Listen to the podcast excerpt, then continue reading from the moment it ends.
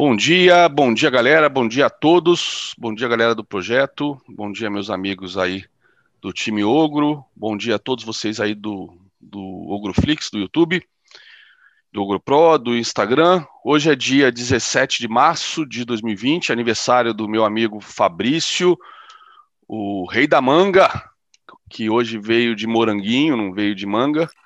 É... E o título de hoje do nosso programa é Super Quarta, né? Nós temos hoje a decisão do Fed, né? Ainda no final do, do pregão, às três horas, e depois do pregão, a decisão do Copom.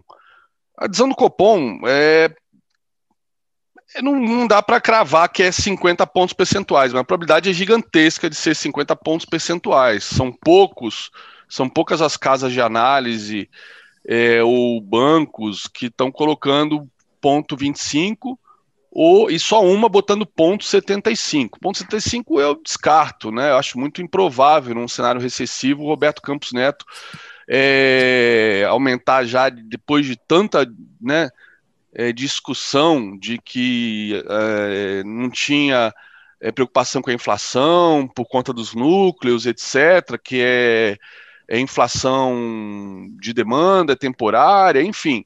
É, eu acho que é quase impossível, né? Até fiz aposta aí com o Zé na segunda e ser ponto 75. Ponto 50 é o mais esperado, né? É, e ponto 25 acho que vai deixar bem frustrado o mercado, porque realmente a gente está com uma taxa de juros muito defasada. Quando a gente fala de juros real, que é a taxa de juros menos a inflação, a gente tem a menor taxa de juros do planeta. Então, a gente está longe de ser um país que mereça né, a confiança dos investidores para pagar juros negativos dessa magnitude.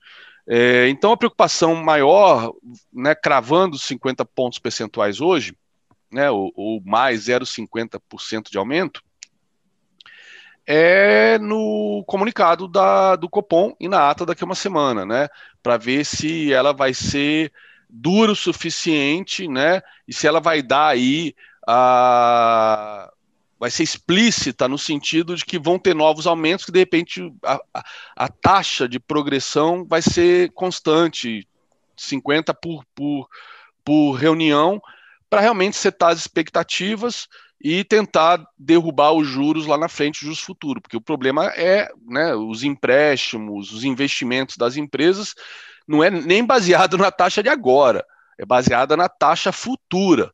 E a taxa futura está empinadaça, né? Então é importante derrubar essa taxa, né? É, para que o pessoal olhe e fale, bom, tá, tá, a taxa futura lá na frente não vai ser tão alta, então esse dinheiro aqui eu vou investir. Vou investir em produção, vou investir, vou investir na empresa, né? É, e outra coisa, taxa alta lá na frente significa inflação.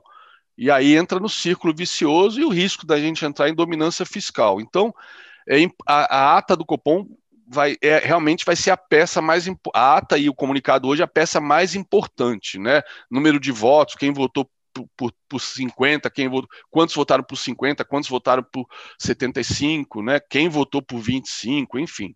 Ontem eu vi dois economistas fazendo uma puta de uma defesa no valor econômico de que não precisava, não era hora de aumentar a taxa, para vocês terem uma ideia, né? Para vocês terem uma ideia. Então, é, essas reuniões do Copom e sempre que o Copom entra em, em ciclo de aumento de taxa, tem uma pressão política fodida né? A esquerda sempre acha que a gente pode imprimir dinheiro à vontade, sem risco nenhum, né? Porque esse é o objetivo do Estado. Então vão para cima do, do RCN, só que agora já tem autonomia, etc. Paciência. Mas vamos ver também qual, a qual é a pressão do, do qual vai ser a, a a recepção, a recepção do Centrão e do próprio presidente, né, que está aí, saiu ontem pesquisa de popularidade, ele voltou a cair a popularidade dele, voltou a aumentar a rejeição, foi a 44%, nível, níveis aí do final do ano passado, quando houve o corte do auxílio emergencial, né, e a gente estava aí na primeira onda, enfim. É, vamos ver é, como é que vai ser o lado político disso, né? La pelo lado político, já vou comentar, é, o presidente está nas cordas, mas mesmo estando nas cordas, ele ainda deu uma peitada no centrão com esse episódio do ministro da Saúde, que já já vamos ver. Mas continuando aí na questão da super quarta, temos também o FED, às três horas, né, que a princípio é, tende a, tenderia a não ter nenhuma turbulência, porque a gente sabe que não vai ter nenhum aumento de taxa de juros agora, tá? Mas é, o Kianen, né, aquela, aquele, aquela entrevista que o Powell é, sempre faz, o presidente do Fed sempre faz meia hora depois do, comuni depois do comunicado, depois do, do resultado, que é a chave do, do, do, da reunião do FONC hoje. Por quê? Porque os treasuries né, deram uma, uma puta de uma explodida, né? A gente entrou no ano abaixo de 1%, tá? E nesse minuto, nesse minuto está subindo 1,85, então os yields de 10 anos, que são os yields de referência, né, estão 1,65%, tá? Nesse momento, inclusive, com esse percentual, ele está rompendo a máxima intraday é, pós, é, pós-pandemia, tá? Depois aquele pico que deu em março, né? E aí entrou, entrou o Fed é, cortando taxa, etc., estímulo, aí beleza, os yields despencaram, a bolsa explodiu de novo, né? Mas pós março de 2000, pós aquele pico em fevereiro e março de 2020, a gente está nesse segundo rompendo as máximas intraday. Vocês vão ver meu gráfico daqui a pouco. Com isso, está rompendo o alvo de 161,8 de FIBO próximo alvo 1,68, depois 1,72, tá? Para vocês terem uma ideia, o mercado dava no início do ano, quando começou a subir ligeiramente os treasuries, 1,70 como alvo para o final do ano, para dezembro. Estamos no meio de março. Então algo está acontecendo, algo ligado à inflação, né? Que o Paulo insiste em dizer que não tem risco nenhum e que mesmo assim ele aceita trabalhar algum tempo acima da meta de 2%. A meta de inflação e a geração de pleno emprego, né, e colocar os Estados Unidos em pleno emprego são os dois mandatos do Fed, é um mandato duplo. Né? Durante décadas era só inflação. A questão do, do pleno emprego, eu acho que entrou no mandato, é, não sei se foi no mandato do Greenspan ou no mandato do Bernanke, mas enfim, é, é um mandato duplo e o Powell tem dito todas as, todos esse, esses 12, últimos 12 meses, né, tem um ano de pandemia, que o objetivo dele é o pleno emprego. Né? E realmente, né, a gente tem visto aí os payrolls toda sexta-feira, primeira sexta-feira de cada mês, uh, o emprego, o desemprego americano está caindo. Né? O Zé que sabe os números de cor, é uma, é uma enciclopédia. Tá quanto? 6,3, né, Zé? O desemprego é, americano? A, a, taxa de desemprego do último payroll estava em 6,3 e a meta do, do é 4,2, é né? trazer entre 3,9 e 4,3. Pois é. Pode ser que ele consiga isso até, até o final do ano, né? Mas mesmo assim, só se fala em aumento de juros para 2023, não seria nem ano que vem, tá? Bom, ontem, né, uma coisa que também foi, foi surpreendente, né, ou causou, causou surpresa, os números americanos que foram divulgados ontem foram todos muito ruins, tanto o número de varejo como produção industrial, caindo 3% ambos, né? É, produção industrial se esperava uma alta, né? O varejo até se esperava uma queda, mas era coisa de 0, qualquer coisa, e caiu 3, né? Por volta de 3. Então, números muito baixos. Pô, qual, qual é a sensação? Pô, então, realmente a economia de, tá, ela vai, mas volta, e isso né, segura a inflação. Então, os treasuries devem, os yields devem voltar a cair. Realmente chegaram a cair, foram abaixo de 1%, mas voltaram tudo ao longo do dia para fechar perto da máxima. Fechar perto da máxima. E hoje está rompendo e agora acabou de passar dos 2% de alta. 2% de alta. Então, é, o que o mercado, assim como a gente espera do Copom uma, um comunicado hoje, né, à noite, e daqui uma semana na ata, um comunicado Hawkish, né, mostrando disposição de combater a inflação e zerar né, essa diferença para a curva de juros, né, que o BC está correndo atrás, o mercado também espera do, do Fed alguma reação a essa alta dos trechos, até porque os trechos subindo, além de estarem mostrando, né, sinalizando que o mercado está preocupado com inflação futura, está vendo inflação mais à frente, e de repente bem mais à frente, porque está subindo muito rápido, tem a questão de fuga da renda variável para renda é, fixa, né, para tesouro, que é seguro, né, pagando aí 1,65 é, ao ano, a maior parte das empresas americanas não paga isso de dividendo, galera. As techs, então, muitas nem pagam dividendos, por isso que elas são as que mais é, sofreram nessa alta do, do, dos treasuries nessas últimas semanas. Né? Enquanto S&P e Jones fizeram novas máximas, Nasdaq está para trás está para trás. Se eu não me engano, a gente vai ver no gráfico, ela atingiu ontem a retração de 61,8 de toda essa queda que ela deu depois que os treasuries deram essa puxada. Então, as techs sofrem bastante, a gente sabe que as techs, né, são 20, ah, as techs não, as FANG, que são só 5, são 25% do peso do SPX, né? Então, é tudo muito encadeado. Então, o Kianei, né, a entrevista do Powell, é, e a gente já viu até em reuniões que não tinha nada para ter de volatilidade depois do comunicado, né? Sempre tem uma volatilidade no comunicado, mas depois o mercado se arruma em 15 minutos, né? E volta para o que estava fazendo antes, pra, ou para cima ou para baixo.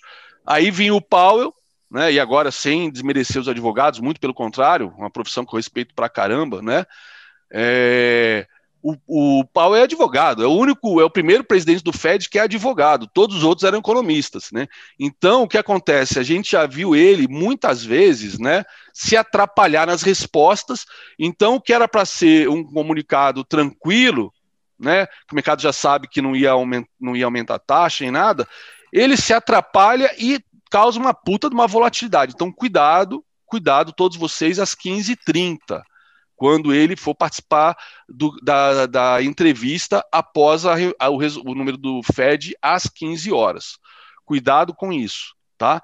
Então, é, vamos ver como é que ele vai responder, porque o foco, com certeza, da, das perguntas vai ser essa alta dos treasuries, né? É, desde a última reunião para cá, tá?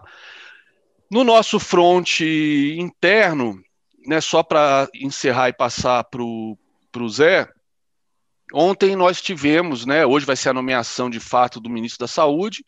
Nós tivemos ontem é, duas entrevistas do, do cardiologista Quirioga, né, é, que foram muito decepcionantes, muito decepcionantes. As duas entrevistas ele falou coisas que é para deixar todo mundo de cabelo em pé, pelo lado sanitário e pelo lado para a gente que é de mercado. O lado sanitário também impacta a gente, é óbvio, Quanto mais tempo a gente demorar para imunizar a população, mais tempo demora para a economia tentar voltar ao normal, para o desemprego passar a cair, né?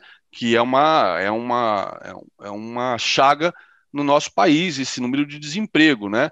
Então, é, mas tem um lado político também, se as coisas não andarem, como a gente falou ontem, né? A mensagem que foi dada por alguém do Centrão, que não se não, não disseram o nome, é que a próxima vez a gente não vai discutir o quinto ministro, a gente vai discutir o próximo presidente. Mensagem dura do Centrão, principalmente depois do Bolsonaro ter, é, não ter fechado com a Ludmilla, que foi indicação do presidente da Câmara, ou o, o capo do, de capo, capo de cap do, do Centrão, né? Não sei se é, mas enfim, ver essa brincadeira agora de sopetão.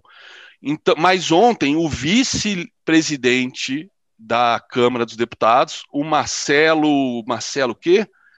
Marcelo alguma coisa, cadê? Esqueci o nome do gajo. Cadê, cadê, cadê? Bom, enfim, é, deputado Marcelo XPTO, tá? Ele falou diretamente numa entrevista para o Estadão que o ministro não tem tempo de aprender a ser ministro, que a gente quer resultados rápidos e imediatos. Ele não tem tempo para aprender a ser ministro, ou seja, botou pressão, até porque não foram, não é o Centrão que escolheu. E aí vamos voltar para o lado das entrevistas que decepcionaram do ministro. Primeira entrevista. Quem define a quem define a direção da saúde não é o ministro da saúde, é o presidente. Porra, tá que pariu, né? Só falando isso. Puta que pariu. Marcelo Ramos. Marcelo Ramos, presidente da Câmara. Porra, pelo amor de Deus, o cara falar um negócio desse, quarto ministro, a gente em caos total, entrando em colapso a saúde no Brasil. A Fiocruz falou isso, é a Fiocruz, galera, que falou isso ontem. A saúde entrou em colapso. Os negacionistas negam isso. O que, que eu posso fazer? Eu estava vindo agora, eu estava caminhando agora ao ar livre, né, com a máscara aqui embaixo do queixo, porque vazia as ruas aqui do condomínio, né, pegando um sol no rosto, a brisa da manhã, né, aí veio uma pessoa do outro lado, o que, que eu fiz? Puxei a máscara, botei a máscara, né, aí quando ela passa do meu lado, ela estava sem máscara, não precisa botar máscara não, eu já, eu já fiz exame, eu, tô, eu, eu não tenho Covid, não. Aí eu falei, senhora, eu não estou colocando a máscara é, em desrespeito a você, com medo de pegar Covid de você, não. Eu, é o contrário, eu estou botando a máscara em respeito à senhora, porque eu posso estar contaminado e eu posso contaminar a senhora, né? Então, você a, ficou evidente, é, é evidente no dia a dia essa polarização, por exemplo, com relação à máscara. Pelo menos ele ontem defendeu a máscara. Mas o presidente, dias atrás, estava falando numa live de quinta-feira, acho que duas lives atrás, que, não tá, que a máscara não protege nada, não está comprovado, pelo contrário, tem, tem, pode causar efeitos colaterais nas crianças. Pelo amor de Deus, a única maneira das crianças voltarem para as escolas era usando máscaras. A gente, as, meus filhos estavam voltando para as escolas e a escola exigia, inclusive, duas máscaras. Né? Não para usar as duas uma opção na outra, mas para trocar no recreio. Depois do recreio, jogar aquela fora e botar outra. Então a gente vê que a falta de liderança tem um impacto sanitário brutal na, na nação. Né? E aí ele dá essa entrevista, né? Que, que, quem define tudo é o presidente, não é o ministro. E na sequência, na outra entrevista, né, com Pazuello, ele fala que, pô, ele fez um excelente trabalho que vai dar continuidade. Porra, puta que pariu, né? Só dizendo isso. Né?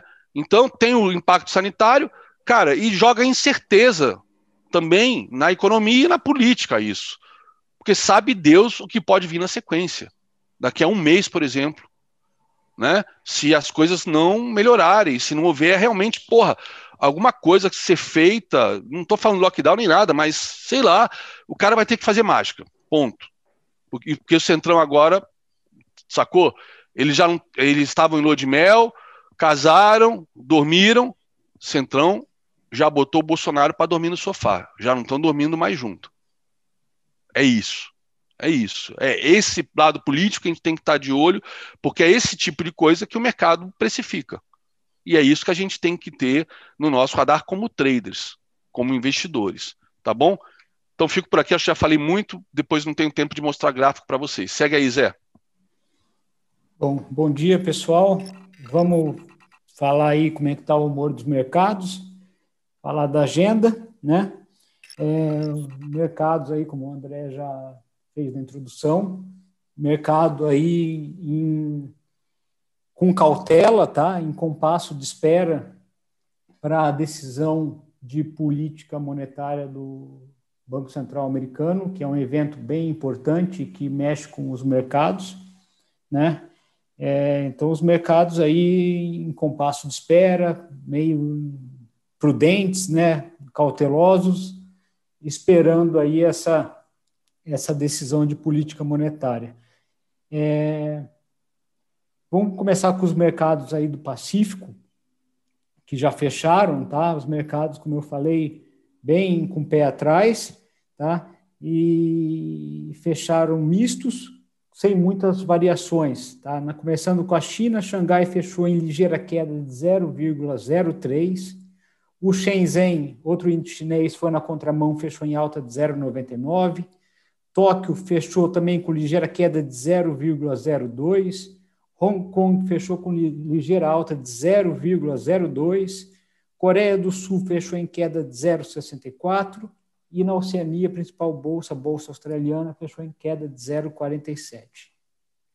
Então a gente vê que os mercados aí com poucas variações, tá? A, maioria dos principais índices na região do Pacífico. Na zona do euro, né, hoje pela manhã a gente teve a divulgação do CPI, Índice de Inflação ao Consumidor de mês de fevereiro. O índice sai, saiu em linha com a expectativa do mercado, não teve nenhuma surpresa, nem positiva nem negativa. Tá? É, a expectativa era uma alta de 0,2 para fevereiro, ele veio em linha, saiu 0,2. Os mercados, os principais índices da zona do euro também operando é, sem grandes movimentos. Tá? Londres caía, a hora que eu peguei, 0,29, Frankfurt subia 0,03 e Paris caía 0,18. Com relação aos futuros americanos, tá? a hora que eu peguei, também sem grandes movimentos, Dow Jones subia 0,04, S&P é, caía 0,11 e Nasdaq caía 0,35.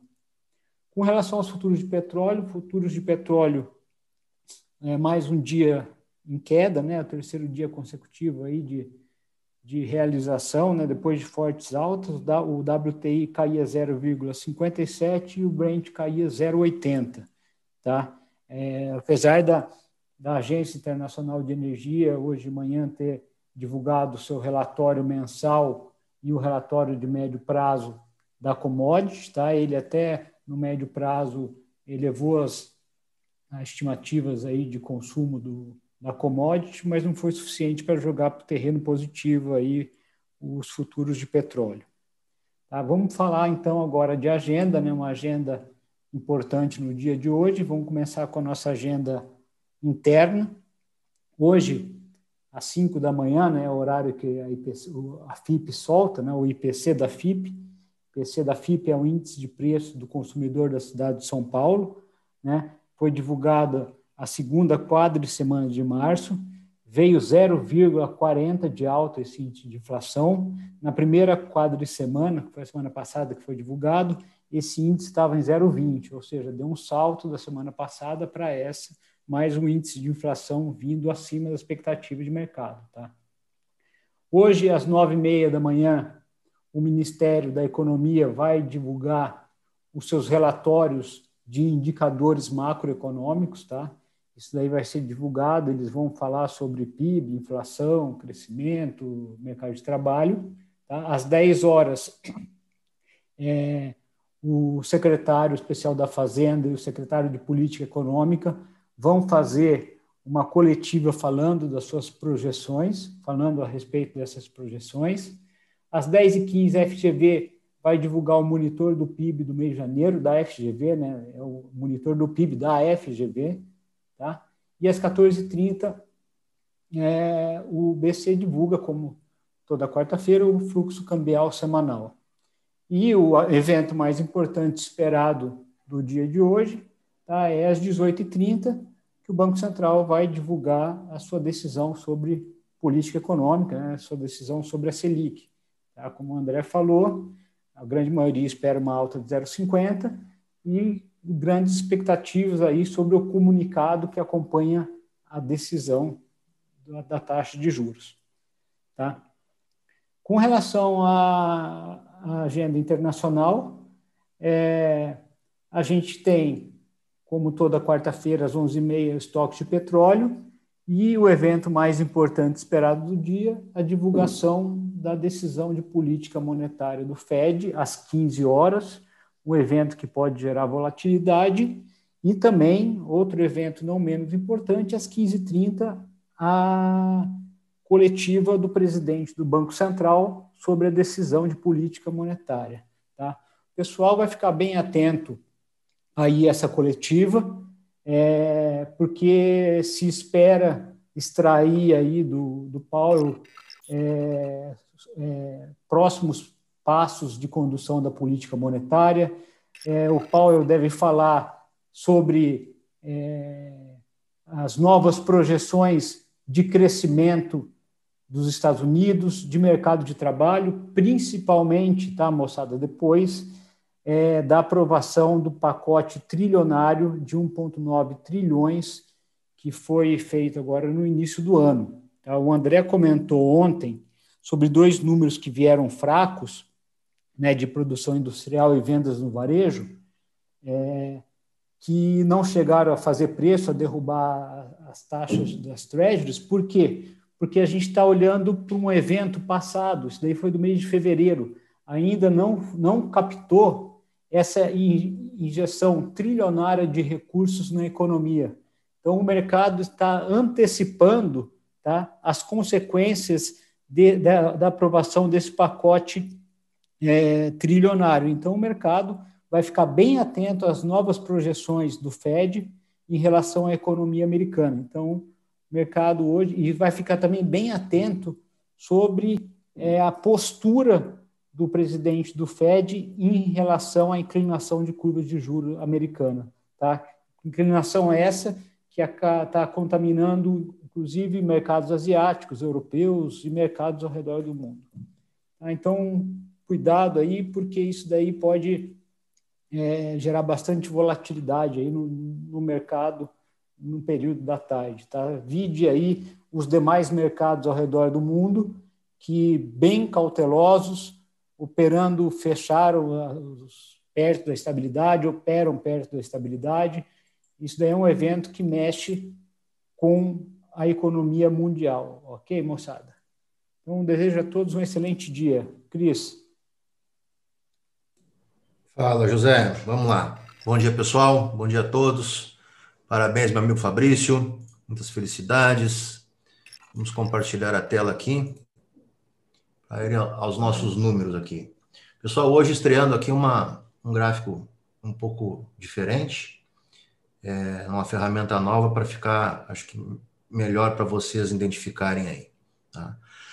Então vamos lá. Né? E no índice futuro, os investidores não residentes fecharam o dia de ontem com um saldo negativo de 6.771 contratos.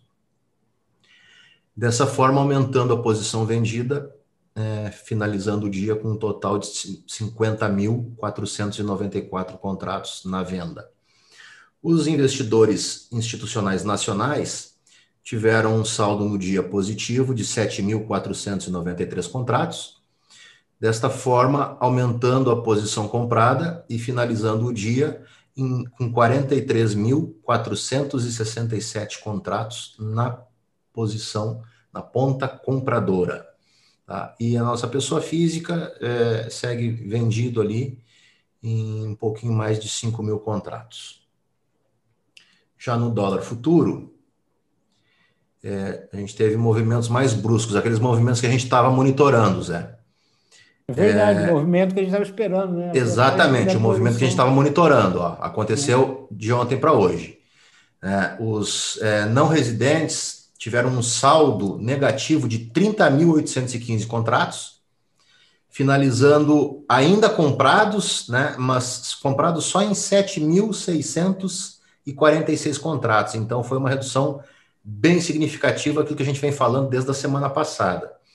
E os investidores institucionais tiveram um saldo positivo de 5.570 contratos, diminuindo um pouquinho a posição vendida, finalizando o dia ah, com 61.345 contratos ainda na venda.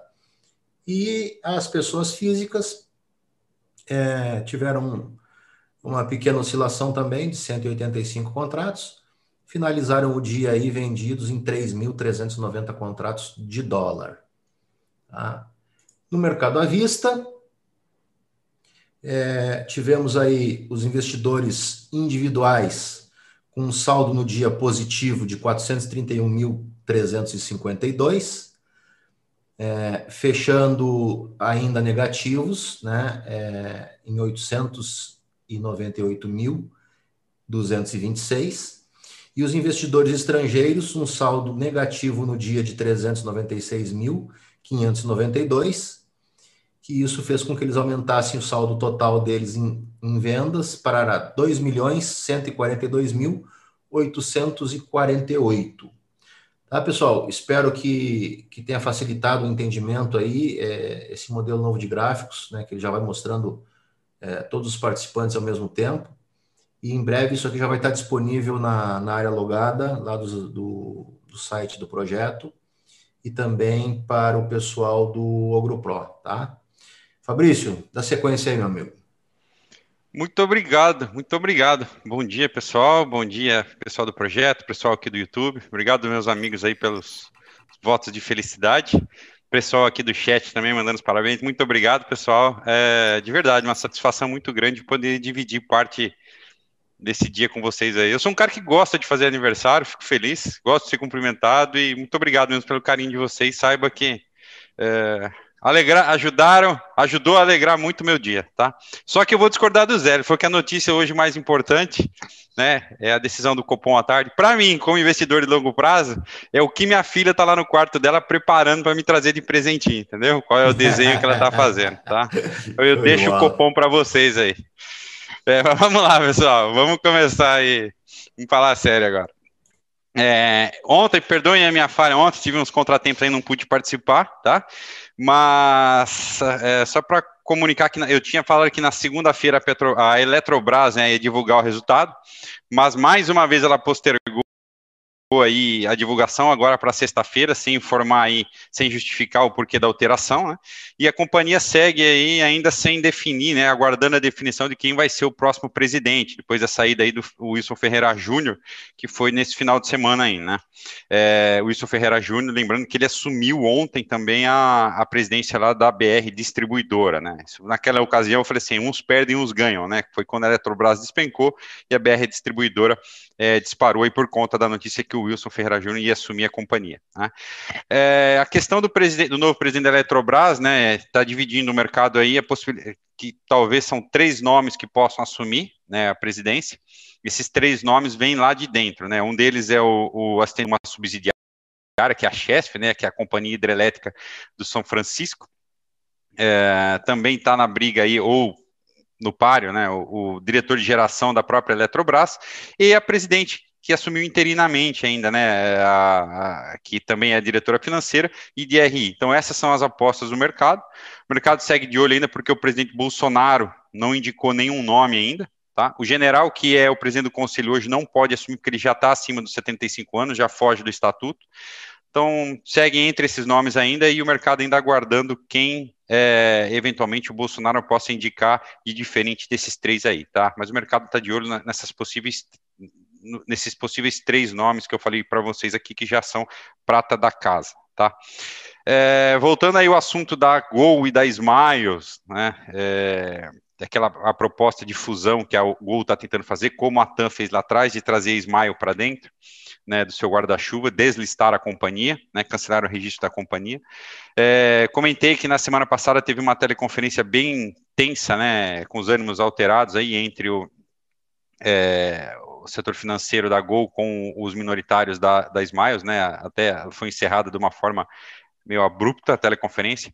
Na segunda-feira, tinha uma a AGE, a AGE estava marcada, né, para discutir a fusão, mas a AGE acabou sendo cancelada por falta de quórum, né? Os, os, minoritários da Smiles não apareceram e um dos fundos, como minoritário, disse que nesse nível de preço aí não, não, não, não tem interesse nem em participar da, da AGE, né? De qualquer forma, a nova AGE foi marcada aí para o dia 24 e segue a briga aí Smiles Go, né?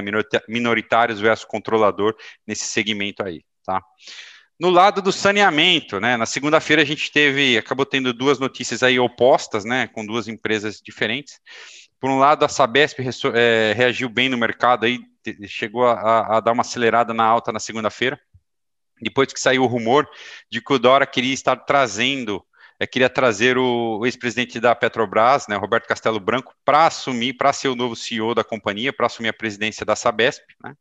Mais tarde, esse, essa, esse vazamento, né, ou esse boato foi é, negado aí pelo secretário da Comunicação, e também o Henrique Meirelles, no, durante a segunda-feira, veio é, comentar de que ainda não, desse governo ainda não decidiu, até por conta aí da pandemia, com foco na pandemia, se a Sabesp vai ser privatizada ou vai continuar ainda sob controle da, do governo, tá? Então, essa é uma notícia que mexeu com o preço na segunda-feira, depois deu uma arrefecida. Então, a Sabesp no radar aí com essa possível, eventual possível alteração aí no comando, tá? Ventilado pelo Dora. Não sei se isso é coisa do mercado ou se é para fazer um, um, um, teste de receptividade, mas de qualquer forma está no mercado. E a outra foi da Sanepar, né? Que pela quarta vez prorrogou aí a, a, o vencimento da tarifa social né, já é, é, a quarta prorrogação, são mais 90 dias aí a partir do dia 20 do 3, né, é, vem sofrendo bastante desde o ano passado aí da pandemia por conta da crise hídrica e também aí de, no final do ano, começo desse ano, com a, o embrólio com o próprio governo, né, com o próprio regulador, é, na questão da revisão tarifária, né, tentando montar, mudar as regras agora no começo, né, a, a questão da revisão tarifária segue na agenda ainda, né, mas sem, sem evolução, tá, pessoal? Então, isso aí também judiou um pouquinho, ajudou a pressionar um pouquinho mais as cotações da Sanepar, que já vem bastante pressionada aí dentro do setor. Ok? É, a Petrobras divulgou ontem comunicado com o mercado, né, comunicado ao mercado de que o comitê de pessoas do Conselho de Administração aprovou a indicação do Silvio Luna é, para a presidência, então agora vai para a AGE, né, para votação, ele deve assumir como presidente do conselho, então depois como é, o presidente da companhia, tá? Em termos de resultados, a gente tem hoje a 3R Petróleo, que deve estar para sair, é o único resultado hoje antes do pregão. Ainda a gente tem Aliar, né, da, da, área de saúde. Na área da educação, a gente tem Anima, Anima e Idux. A gente tem Copel na da parte das elétricas. Nas construtoras, a gente tem Exetec e Rossi. E depois também SLC Agrícola aí, e Vivara, tá, pessoal, ainda hoje. Então, uma lista grande de resultados, a maioria, só, eh, quer dizer, só 3R Petróleo antes da abertura, as outras todas no final. Não, mas como o Zé falou, brincadeiras à parte, né, o mercado hoje de olho é, para a decisão do Compom, e muita gente me pergunta, inclusive lá na sala, né, de longo prazo, o que acontece agora com as minhas ações se essa taxa, taxa de juros vai subir, né, pessoal?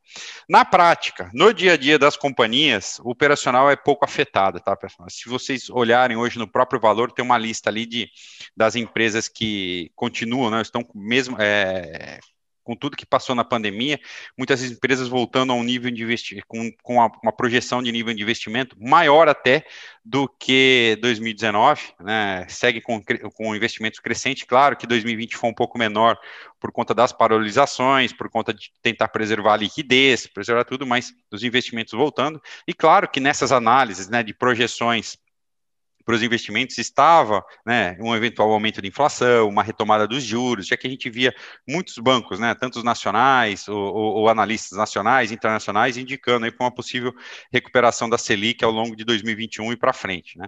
Então, mesmo assim, a gente vê que as empresas continuam com seu plano de, de investimento, plano de desenvolvimento.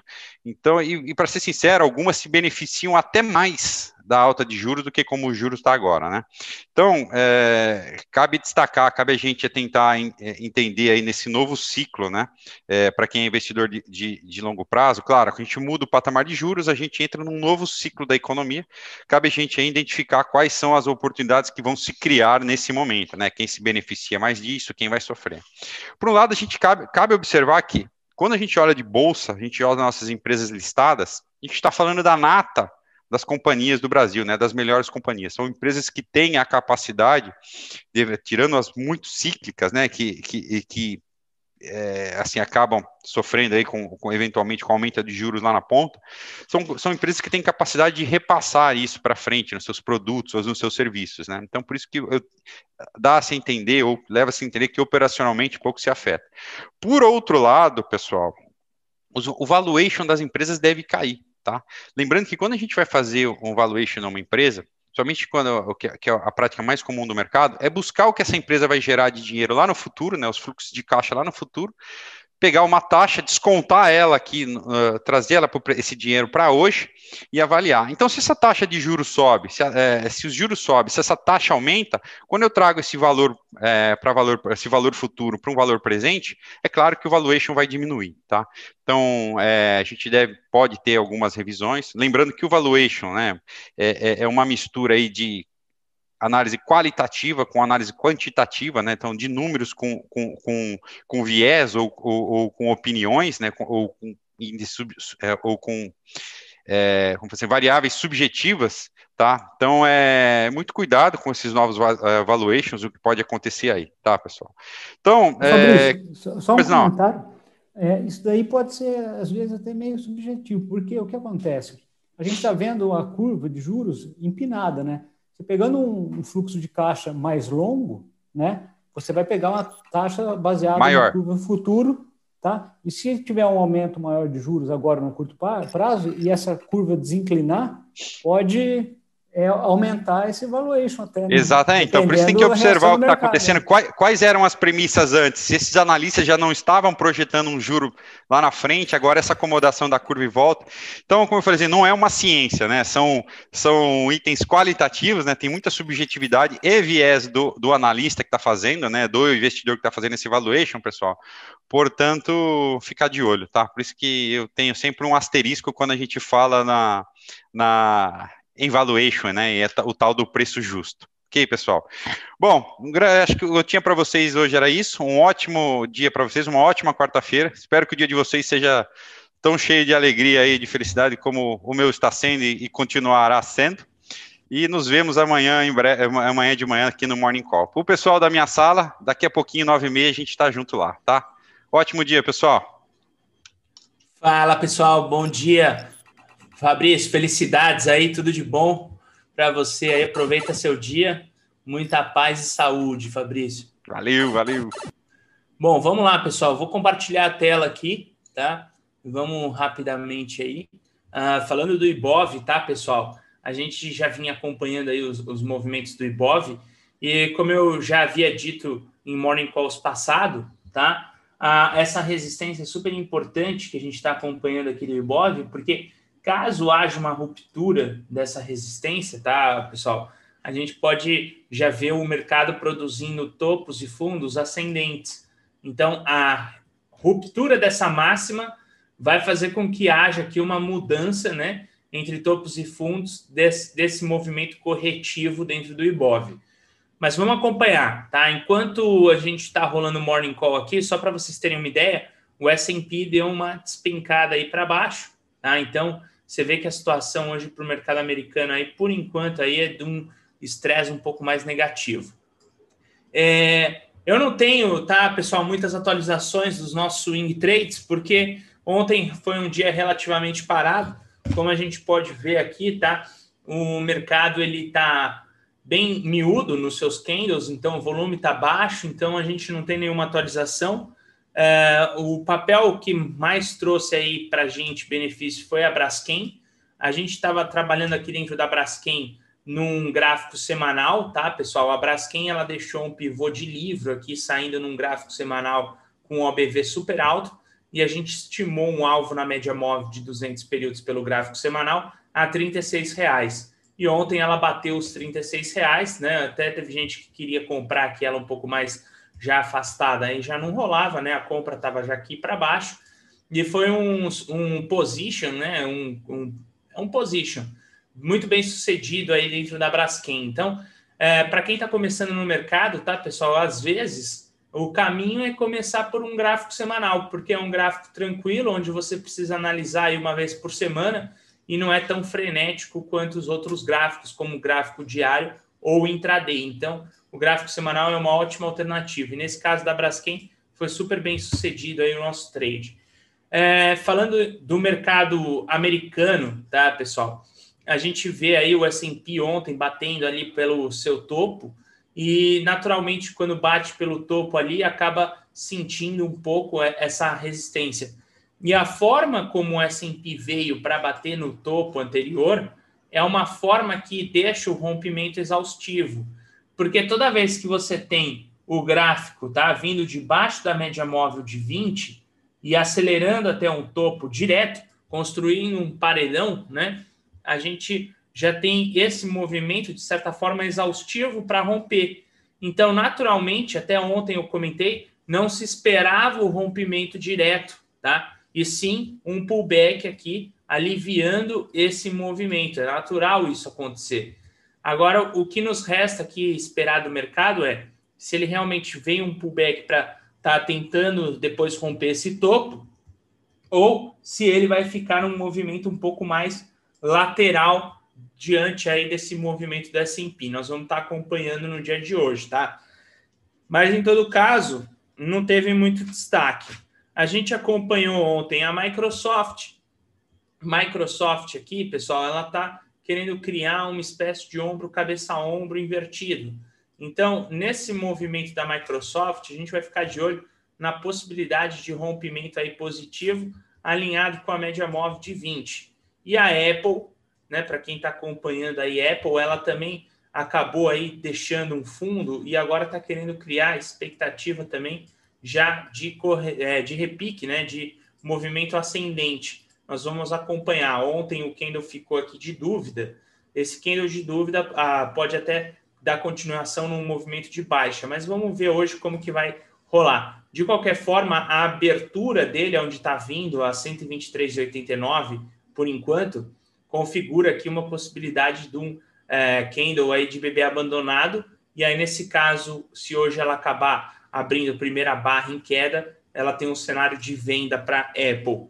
E Facebook também se destacou, porque no caso do Facebook aqui, a gente vê que o ativo ele está bem lateral, tá? Mas nesse caso aqui eu já tenho uma espécie de um pivô em formação. E nesse caso, esse pivô do Facebook, ele tem a média móvel de 20 apontada para cima, 9 a 200. Aqui você tem uma barra de pullback com máxima e mínima menor que o candle anterior, e ontem ele rompeu essa máxima. É que o mercado não está ainda com essa credibilidade, nós estamos esperando agora hoje é, o mercado aí trazer aí os relatórios do FONC para dizer aí se dá tranquilo aí para de repente entrar nos mercados ou não. E falando do day trade, né? Ontem se destacou aí Braskem. A gente uh, visualizou a Braskem dentro de um breakout, tá, pessoal? Dentro desse breakout, a gente viu o mercado fazendo impulso, correção, dando contexto aí de compra, né? Ele deu contexto de compra, posição de stop e foi lá, foi lá até um alvo de 300% ali que a gente traçou da perna alternada de FIBO aqui para Braskem. Foi super legal aí esse trade. A SUSB também se destacou no movimento de trade. Ela veio com um movimento de power breakout, tinha o um stop aqui nessa região, bateu num alvo, né? A SUSB. A gente viu também Itaú saindo em contexto de trade no dia de ontem. Primeiro movimento clássico aqui. Projetamos o FIBO alternado, ele foi até a região de 200% desse FIBO, depois quis bater uma reversão, assim como o Bradesco, também teve esse movimento de trade na parte da manhã, né, trazendo um movimento de pré-rompimento da média. A gente traçou os alvos do Bradesco, depois ele também inclinou numa reversão. Foi um dia bem bacana aí de acompanhar. O ativo só que deu trabalho foi a BPAC, porque ela deu venda também no primeiro movimento, mas ela levou num stop. O resto ali foi tudo bem tranquilo de se acompanhar no dia de ontem. Bem, pessoal, uh, quem está acompanhando a gente no YouTube aí, pessoal, deixa um like para a gente, tá? Divulguem aí o nosso trabalho, ok? Nosso Morning Call aí é gratuito para todos vocês.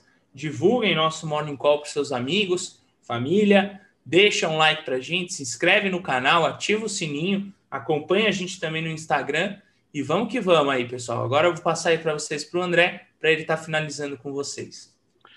Fala, galera, de volta então deu tempo de tomar banho, tomar café, mas ouvindo meus amigos aí pelo celular. É, vamos lá, screen, screen, screen 2, isso. Vamos lá, eu vi o Mário aqui comentando que o SP deu uma despencada. Talvez, não sei se é uma o que provocou o quê, né? Se é o rabo que balança o cachorro ou o cachorro que balança o rabo. Mas é, os, os yields de 10 anos, que a gente comentou mais cedo, que é o foco do Fed hoje, foco do Fed não, foco do mundo, né, na coletiva do, do Jeremy, às 15h30, é o que, que ele vai falar sobre os treasuries, se ele vai tomar alguma atitude né, é, de aumentar as compras de títulos públicos. Né? Ele compra hoje 80 bilhões por mês de títulos públicos de tesouro e compra 40 bilhões por mês de títulos de hipotecas. Né? Então a expectativa é: você vai comprar mais para derrubar esses yields? Né? Então hoje é um dia tenso e já começou cedo, ó. Ainda há pouco, enquanto antes de eu entrar agora de novo no ar, já tinha passado dos 3%, agora recuou um pouquinho, 2,83, tá?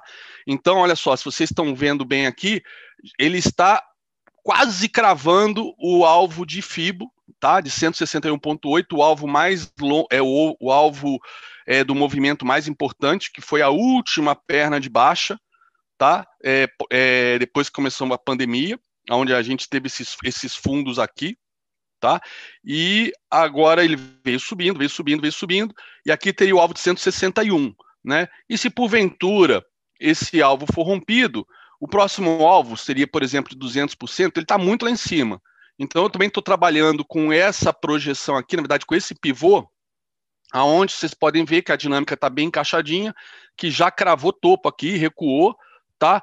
E ficou segurando aqui justamente nesses três dias, conforme eu comentei agora cedo no Morning Call. Ontem chegou a ficar negativo, né? Depois dos dados de varejo da indústria, mas ao longo do dia se recuperou, que causou surpresa, e agora vem rompendo forte. Então, isso pode ter provocado essa correção no SP, tá? É, apesar do, o, do o Mário falou que despencou, é porque ele deve estar olhando o gráfico intraday, né, Mário? Que aí deu uma queda bem forte. Quando você olha aqui até no diário, parece até que, ah, 0,35, mas ó, esse é, inteiro ele deve ter feito agora nos 5 minutos, quer ver? É, os 5 minutos começou a dar uma disparada para baixo. Olha só, isso que o Mário falou, despencou, olha só, despencou mesmo. Perdeu aqui essa consolidação de todo o overnight, desde as 10h30 da noite, né? Como vocês sabem, o SP é 24 horas, dá uma fechada às 18 para reabrir às 19.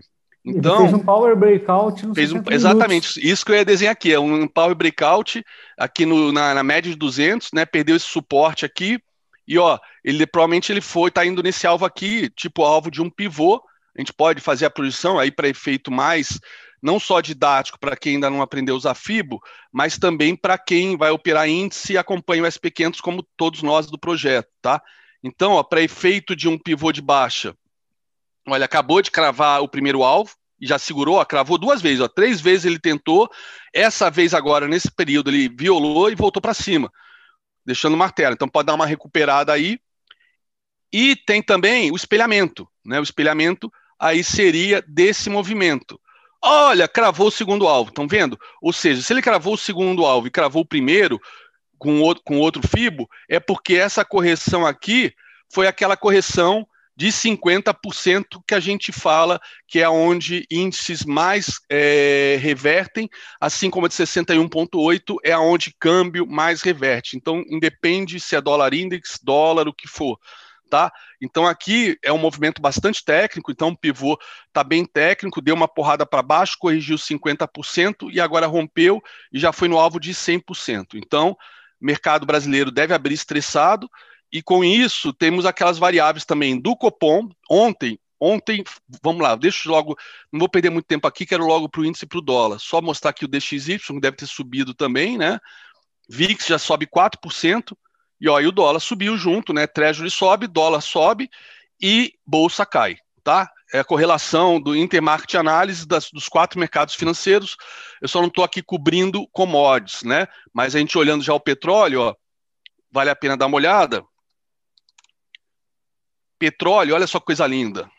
Olha só, ele está brigando aqui no 161,8, né? Eu mostrei para vocês ontem, ou no início, o, o anteontem, né?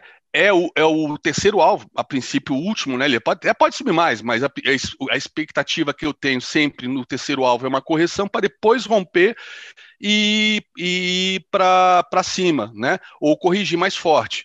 Às vezes a correção pode ser no tempo, tá, galera? Que é, que é isso aqui, ó. Correção no tempo. Ele anda de lado e depois rompe. Agora está andando de lado, mas não sei, não sei se a gente tem demanda aí para romper 70 dólares no Brent, tá?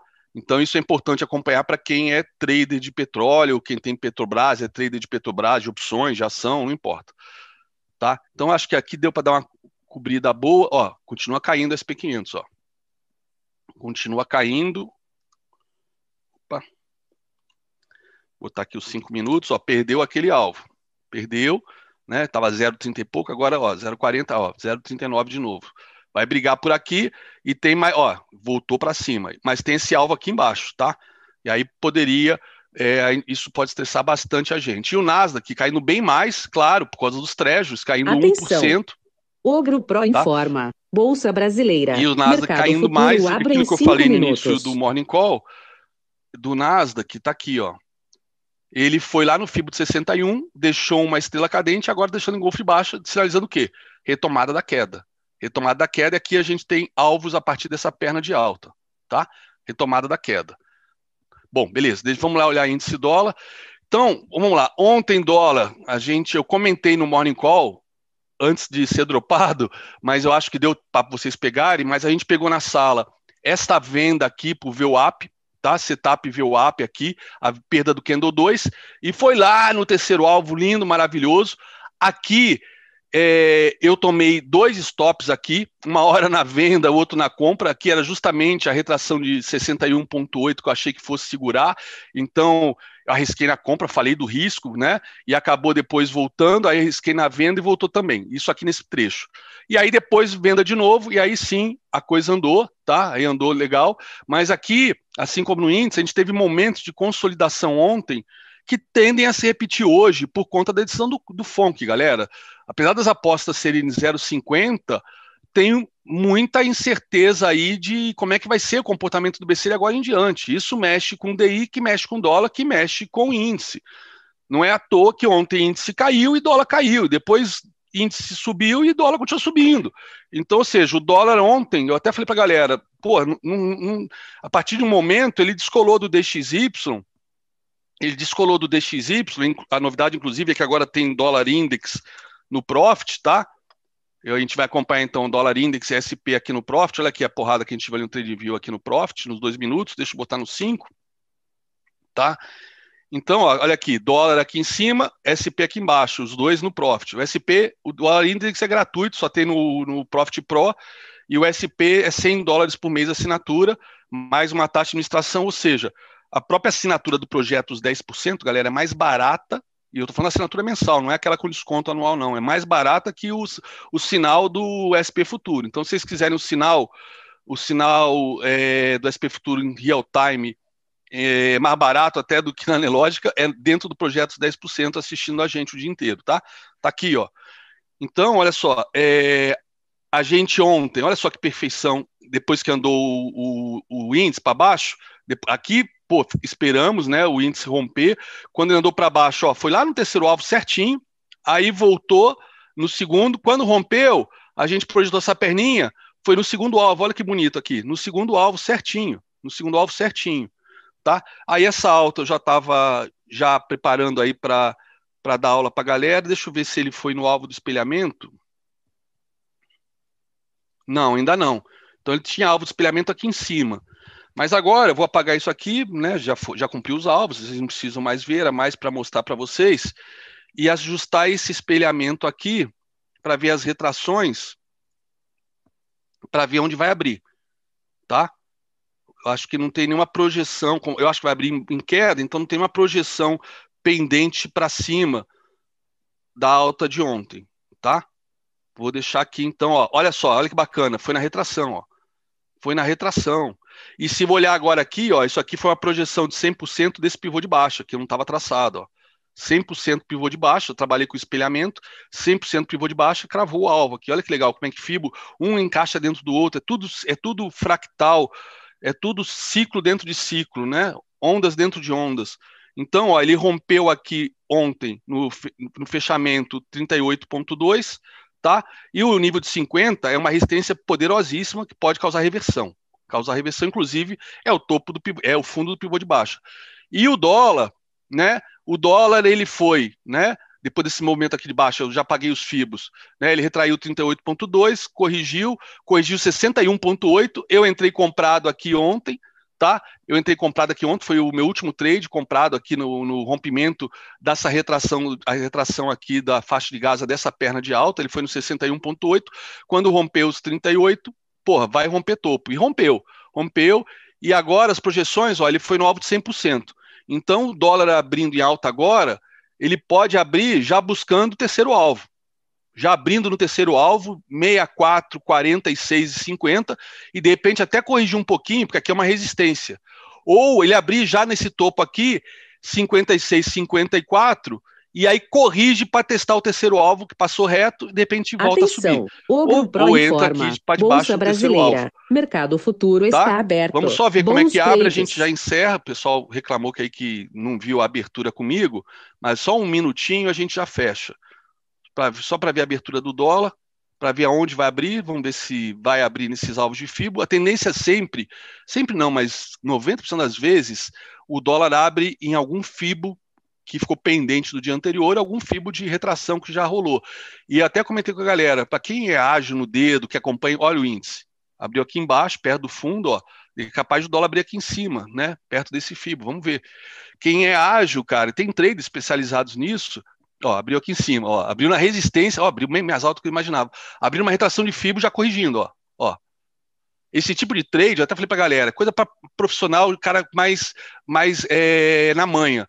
Pô, vai abrir com essa puta alta, mas numa resistência, pô, vende com stop de dois pontos, três pontos. Arrisca. Por que, que a gente não faz isso no projeto?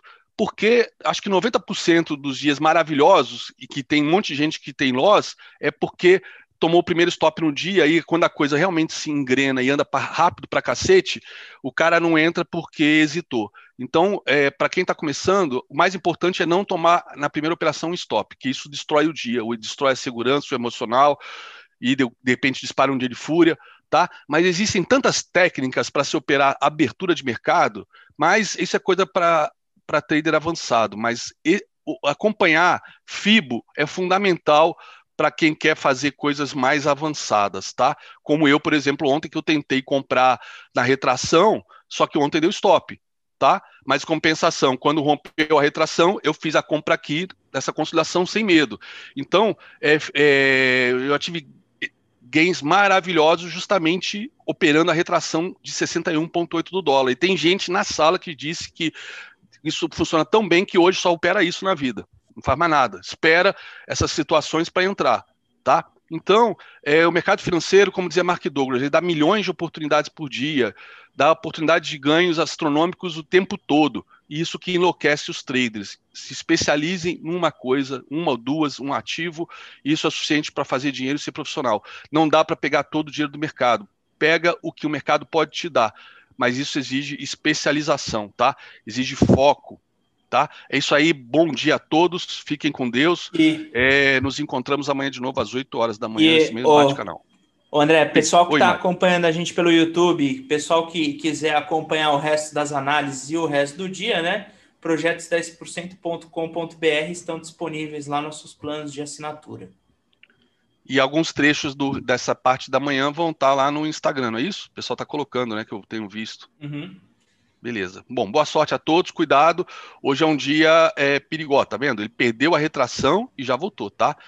Então agora tem que esperar esse primeiro candle fechar para a gente ver se os próximos vão ser para cima ou para baixo. E aí nessa hora a VWAP que vai nos ajudar a, de repente, quem quiser montar a primeira operação do dia, tá? É isso aí. Segue o baile. Boa sorte a todos.